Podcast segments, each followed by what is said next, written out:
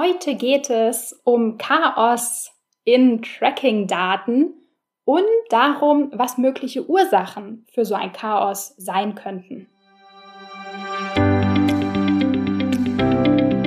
Ich bin Maria-Lena Matysek, Analytics-Freak und Gründerin vom Analytics Boost Camp. Möchtest du das volle Potenzial der Daten nutzen und dein Online-Marketing auf die Erfolgsspur bringen? Möchtest du wissen, was für dich und deine Kunden wirklich funktioniert und datengetrieben optimieren? Möchtest du glücklichere Kunden und mehr Umsatz mit deiner Webseite? Dann bist du hier richtig.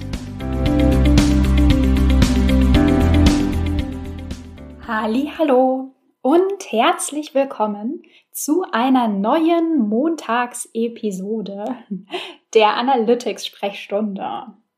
In dieser Episode geht es ums Chaos. Ich sehe sehr viel Chaos in meinem Analytics-Alltag. Äh, wahrscheinlich liegt es, ähm, ja, wahrscheinlich liegt es in der Natur eines Analytics Consultant, ähm, dass ich logischerweise immer dann um Hilfe gebeten werde, wenn der Karren praktisch schon an der Wand klebt oder das Kind in den Brunnen gefallen ist.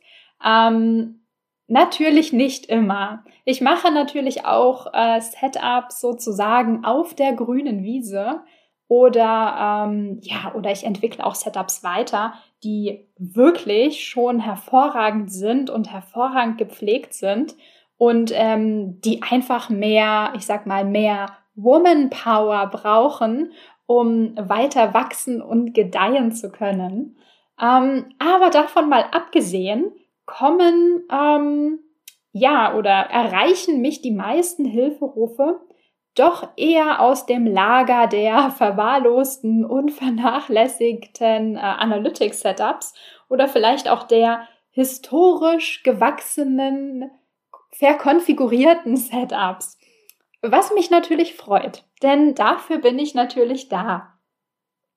Also, ich habe schon eine Menge chaotischer Setups gesehen und ich habe auch schon lange genug Kunden, ähm, Unternehmen und Setups langfristig betreut, um die Frage dieser Episode beantworten zu können. Und die lautet, wie gehen eigentlich Tracking-Setups kaputt, beziehungsweise wie entsteht dieses Datenchaos? Ich ähm, ja, ich bin einfach mal so ein bisschen in mich gegangen und habe mich gefragt, was sind denn eigentlich so die Ursachen dafür, dass die Setups so aussehen, wie sie aussehen, wenn ich äh, zu Hilfe gerufen werde, sozusagen.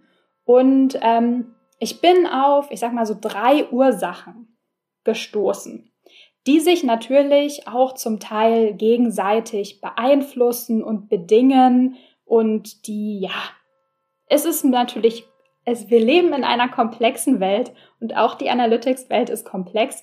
Daher sind es vielleicht eher, keine Ahnung, tausend Ursachen, die ich hier einfach mal so zu drei großen Szenarien zusammenfassen würde.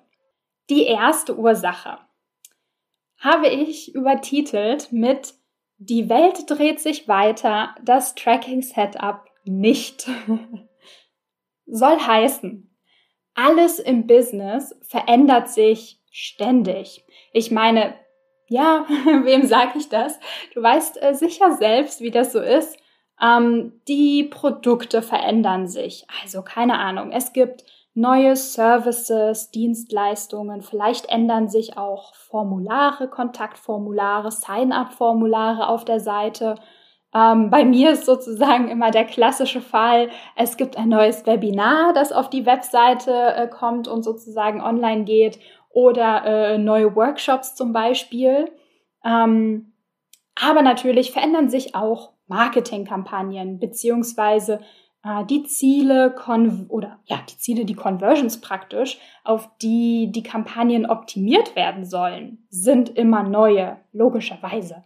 Wenn sich die äh, ja, die Ziele der Webseite verändern. Also zum Beispiel es neue Formulare gibt oder neue Produkte, neue Dienstleistungen auf der Webseite ähm, erscheinen, dann macht das natürlich Sinn, dass sich das Ganze auch in, der, den Marketingkampagnen sozusagen widerspiegelt.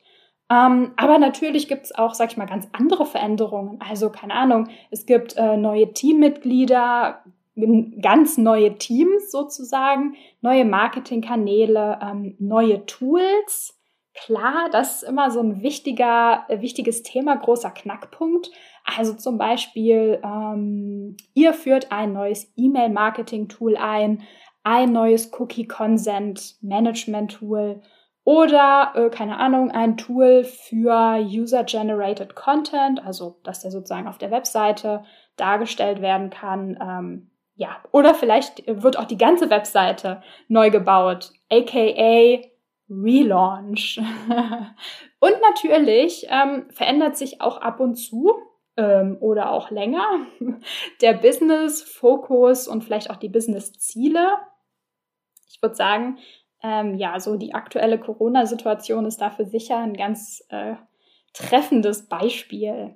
Also, die Welt dreht sich, aber wo die Probleme sozusagen entstehen, ist, dass die Welt sich zwar dreht, aber sich niemand darum kümmert, dass sich das ganze Tracking-Setup mitdreht.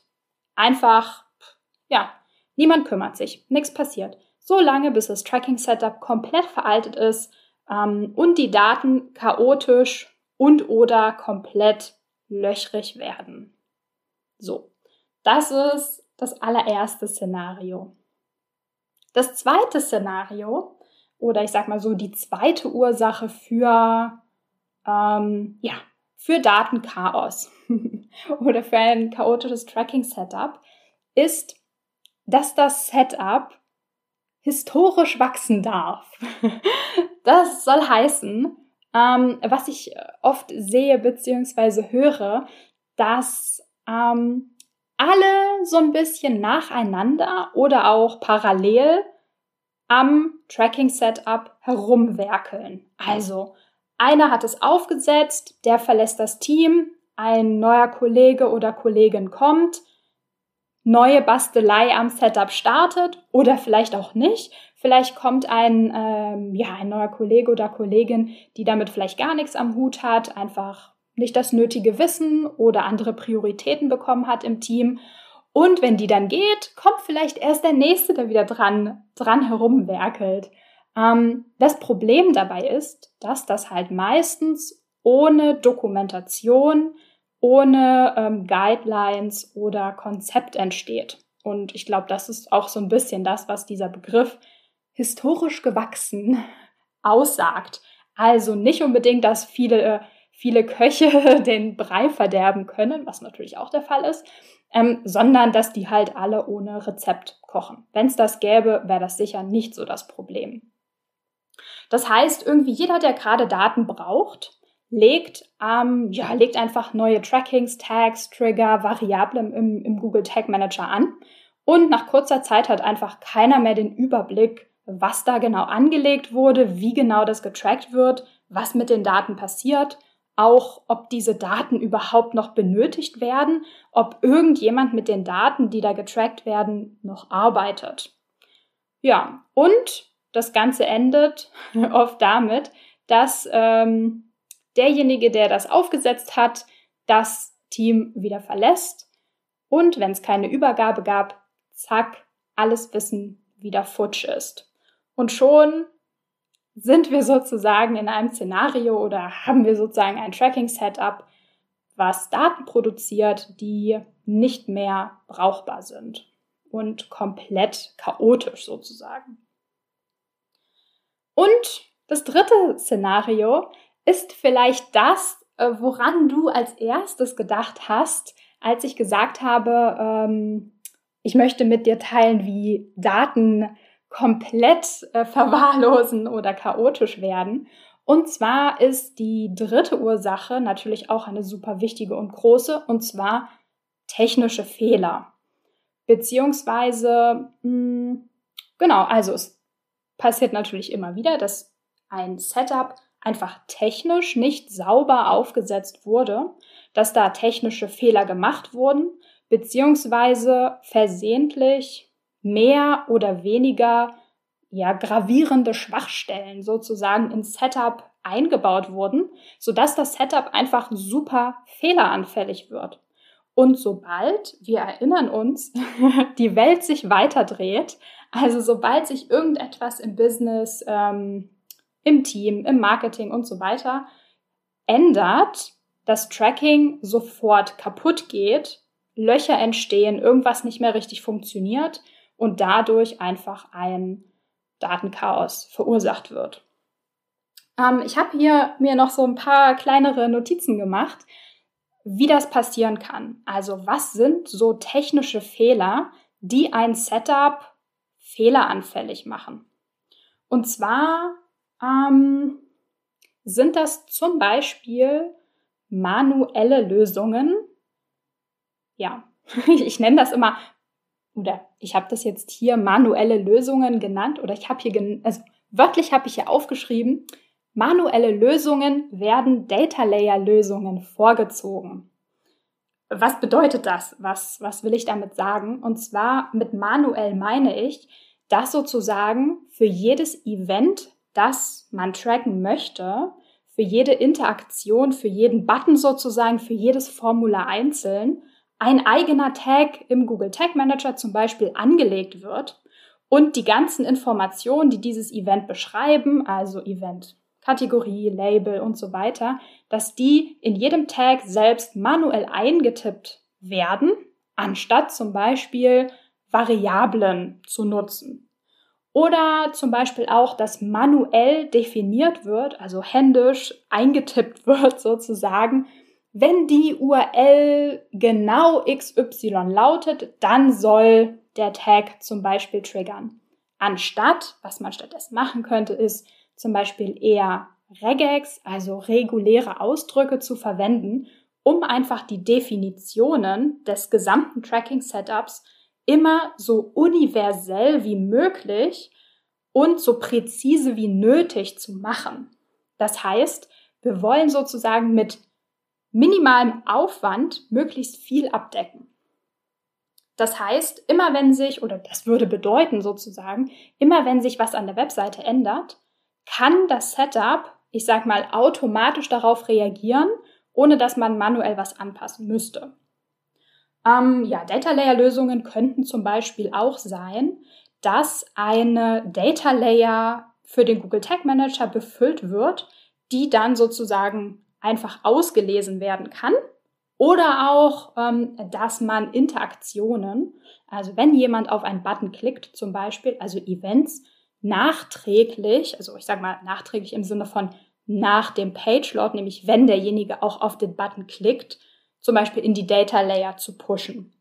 Damit würde man praktisch die Verantwortung auf Seite ähm, ja praktisch auf die Seite der Webseite beziehungsweise auf die Seite der IT rüberschieben, mehr oder weniger, was das ganze ähm, Tracking-Setup wesentlich zuverlässiger machen kann. Denn immer wenn sich ja etwas an der Webseite ändert, das das Tracking dann beeinflusst, dann macht es natürlich logischerweise auch Sinn, diese Lücke zu schließen und praktisch die IT zu bitten, die Änderungen, die an der Webseite passieren, einfach selbst zu beachten und dann auch selbstständig dem Google Tag Manager mitzuteilen über die Data Layer dann halt.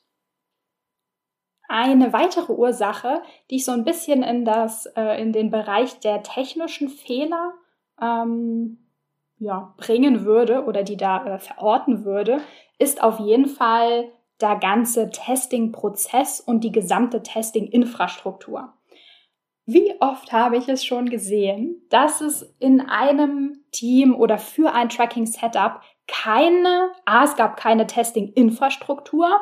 Also Testing-Infrastruktur könnte natürlich sein, dass man ein Tracking-Setup zuerst in der Entwicklungsumgebung, also zum Beispiel auf der Staging-Umgebung oder Testing-Umgebung ausprobiert und guckt, passt das alles so, bevor überhaupt das Ganze live geht.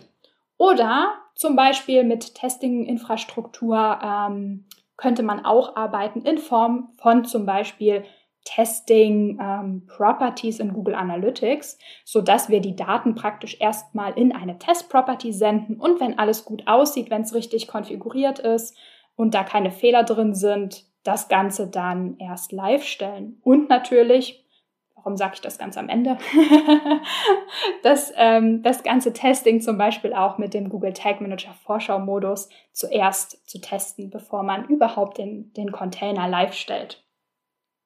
Also das alles sind natürlich ähm, ja, Testing-Prozesse, Testing-Infrastruktur, die dazu führen, nee, andersrum, die nicht dazu führen, die verhindern, dass wir uns einfach technische Fehler ins Setup einbauen und ja, einfach Bugs produzieren, die am Ende fehlerhafte Daten produzieren und ähm, zu Datenchaos führen. Ja, jetzt äh, bin ich tatsächlich schon ein bisschen in die Lösung der ganzen Probleme, beziehungsweise ja schon so ein bisschen äh, in den Ausweg aus diesen Chaos-Szenarien ähm, reingegangen. Und es ist echt auch wirklich schwer, das abzugrenzen, also die Ursachen zu beschreiben, ohne die Lösung schon mitzudenken. Aber ich habe es hier mal trotzdem versucht, denn ähm, den Lösungen für dieses Datenchaos möchte ich einfach gern noch mal eine eigene Episode widmen, damit diese hier nicht zu lang wird und ich es trotzdem nicht zwei so größere Themen in eine Episode reinquetschen muss. Genau, deswegen werde ich mich einfach nächsten Montag um die Lösungen für oder gegen das Datenchaos ähm, kümmern. Ja, bis dahin, also bis zum nächsten Montag, gebe ich natürlich wie immer in den kürzeren Episoden ähm, ja so einen kleinen Einblick in meinen Analytics-Alltag. Aktuell läuft nämlich zum Beispiel auch mein Online-Training, das Analytics Boostcamp. Und ähm, ja, da kommen natürlich immer super, super spannende Fragen von den Teilnehmern und Teilnehmerinnen. Und wenn da was Kurzes und Spannendes dabei ist, wo ich sage, hey, das ist vielleicht auch ganz interessant ähm, für eine Podcast-Episode, dann hole ich das natürlich auch gerne hier in den Podcast. Genau, und außerdem habe ich auch noch, fällt mir gerade ein, ein paar Fragen von Podcast-Hörern und Hörerinnen ähm, hier rumliegen, in meiner E-Mail-Inbox liegen, die ich natürlich auch noch in den nächsten Tagen in eine Episode holen werde. Okidoki, ich würde sagen, das war's für heute. Bis morgen. Ciao. Wenn dir die Folge gefallen hat und du etwas mitnehmen konntest, dann würde ich mich mega über eine Bewertung freuen. Abonniere den Podcast, teile ihn mit Freunden und Kollegen und wenn du selbst eine Frage hast, die ich dir in der Analytics-Sprechstunde beantworten kann, dann schreib sie mir auf jeden Fall per Mail an maria@analyticsfreak.com, auf Facebook oder über LinkedIn.